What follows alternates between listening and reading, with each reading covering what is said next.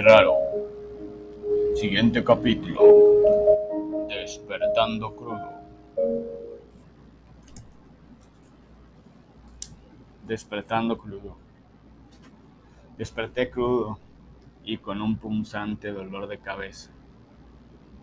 Me levanto con la sensación de que un hacha me golpeó mi cabeza. Luego llega Ed. Me esperan afuera. Es mediodía y esperan a que baje la camioneta de sus padres junto a Felipe. Me pregunto cómo sucedió, a dónde vamos. Luego todo es aclarado por la dudosa versión de Felipe, quien era el único sobrio anoche. Dijo que habíamos jurado ante los dioses del mezcal que conseguiríamos sí o sí ese empleo. Si fue ante los dioses del mezcal, debe tomarse con seriedad.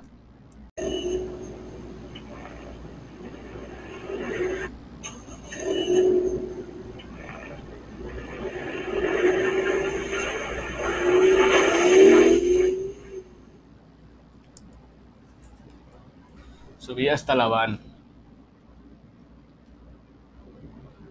De ahí llegamos a unas oficinas. Ed y yo no podíamos con la cruda. Queríamos morir. Que todo se hiciera lo más rápido posible. Una señorita nos explicó que el empleo básicamente se trataba de limpiar aviones en el aeropuerto de la ciudad. Nos prometió buena paga. Sí, lo sé. El empleo sonaba algo trágico, pero era lo que había. Y sonaba bien que fuera en el aeropuerto.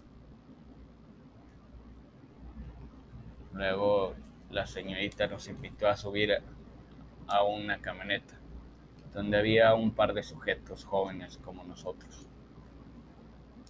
Todos íbamos por el empleo.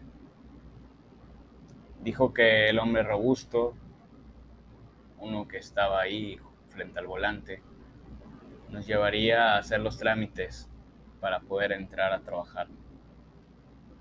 Lo dijo con tal optimismo que me dolió. En el viaje íbamos cada quien ensimismados en sus propios menesteres. Una señora divagaba y no paraba de observar a Ed. Ed lucía sudoroso, agotado, y algunos minutos después, unos sujetos tatuados comenzaron a mirarnos. Una señora no paraba de hablar y seguían todos. Ed de pronto dijo, detengan la camioneta, dice Ed en plena carretera. El chofer contesta, ¿qué? Una señora entra en la conversación. Que la detenga, señor. El muchacho no se siente bien. El chofer se desvía y consigue detener el vehículo en alguna terracería. Ed sale hacia la terracería buscando expulsar algún tipo de vómito. Uno de los tatuados se acerca a mí y me pregunta, oye, ¿qué le pasa a tu amigo? La señora interviene. No desayunó de seguro.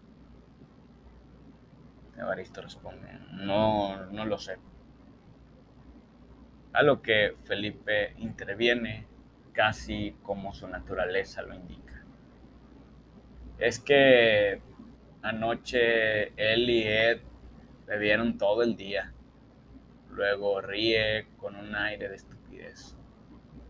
El tatuado ríe, desborda entre risas incoherentes y al mismo tiempo en una manifestación de sentirse representado por un otro. El tatuado podía sentirse acompañado por fin en el trayecto.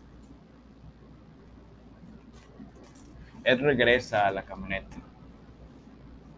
Una señora, la que no dejaba de hablar en ningún momento, le ofrece una bolsa. Luego el chofer pregunta, ¿ya te sientes mejor, chavo? Sí, Ya dele, responde fríamente. El chofer, bueno, luego el chofer toma hacia nuestro destino.